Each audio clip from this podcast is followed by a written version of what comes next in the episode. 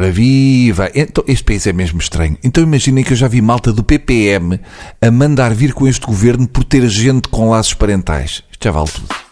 Ontem foi notícia mais uma festa na cadeia de Passos de Ferreira, transmitida no Facebook. Eu acho que o próximo Boom Festival vai ser no estabelecimento prisional de Passos de Ferreira. Segundo os responsáveis, é preciso averiguar, entre outras coisas, a razão para a ausência de guardas prisionais. Uh, eu acho que se calhar não foram convidados calhar é só isso. E isso não me escandaliza.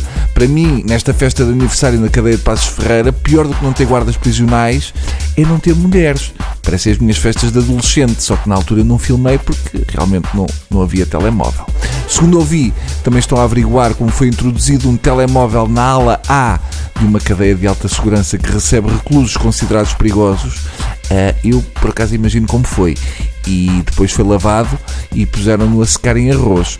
Uh, apesar de tudo, eu acho que há aspectos positivos a tirar daquelas imagens. Por exemplo, não estão a ouvir reggaeton, o que leva a pensar que estão ali pessoas que se vão reintegrar melhor na sociedade. Por falar em festas, segunda-feira foi noite de cerimónia dos Oscars. Eu vi grande parte, mas infelizmente só dava na Fox e o som era tão mau que era preferível pôr uma pessoa de língua gestual a fazer aquilo, mesmo para quem ouve bem. Ainda apanhei um bocado da passadeira vermelha e pensei, eu aposto que depois da cerimónia a atriz do filme Roma ainda vai aspirar a passadeira.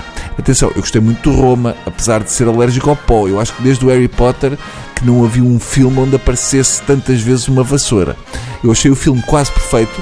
Para ser perfeito, faltava que tivessem mostrado como é que se enfia um edredom na capa. E achei mal o Roma ter vencido o prémio para melhor filme em língua estrangeira, porque afinal de contas, segundo o Trump, aquela já é a língua mais falada nos Estados Unidos da América. Uma coisa boa nesta edição foram as músicas, que desta vez tinham a duração das músicas do iTunes quando estamos a decidir se vamos ou não comprar.